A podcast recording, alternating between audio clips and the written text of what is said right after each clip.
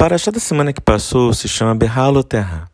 Ela nos conta sobre as pessoas que não puderam oferecer a oferenda de peça na época certa.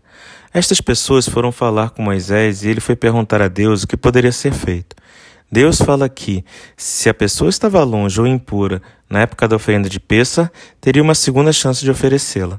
Entretanto, Deus deixa bem claro que esta oportunidade era para quem estava impossibilitado de fazê-la na época certa, e não para quem, podendo fazer oferenda de peça na época certa, não o quis fazer.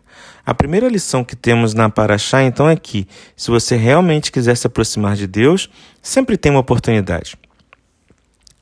Mais à frente nos é relatado que o povo passa a se revoltar, pois estão no deserto e não tem carne.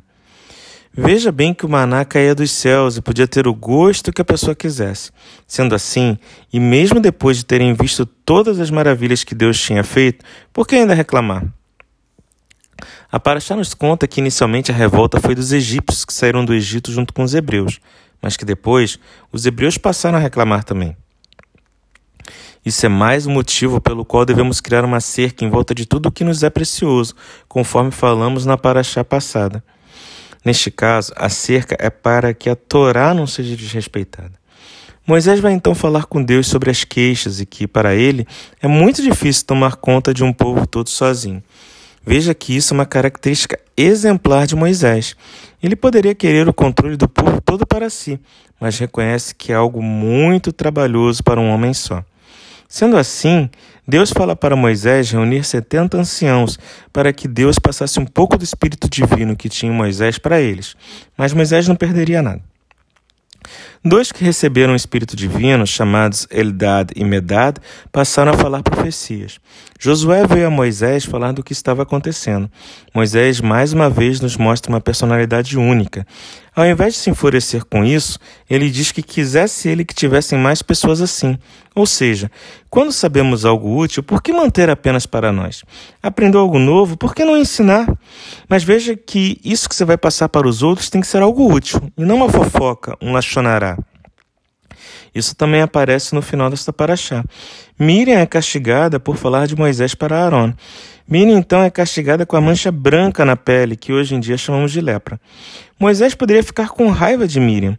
Entretanto, ele pede a Deus que a cure, mostrando mais uma característica de sua alma, que é o perdão. Ah, mas perdoar uma fofoca é fácil. Será? Veja que a vítima de um tiro tem que estar na frente da bala para ser atingida, enquanto a vítima da fofoca pode estar em outra cidade, outro país, outro continente. Pior ainda, a vítima pode ser atingida e nem saber que foi atingida, ou seja, não tem nem como se defender até saber que algo foi falado sobre ela. E o ruim não é apenas quem fala. Quem escuta também se contamina, pois fica com aquela informação em sua mente sem nem saber se é verdade ou não, o que o faz pensar mal da outra pessoa que foi vítima da fofoca que possamos aproveitar as novas chances que Deus nos dá a cada dia, que possamos ser humildes para saber que sozinhos não fazemos nada e que possamos ensinar algo novo que possa melhorar a vida das pessoas. Ainda que Deus nos livre de fazer relacionará, falar mal de alguém ou também escutar fofoca. Que Deus permita que eu possa estar junto a você no final do próximo Shabat para comentar sobre a paraxá da semana que passou. Meu nome é Jaques e esta foi mais uma mensagem para você. Shavuot!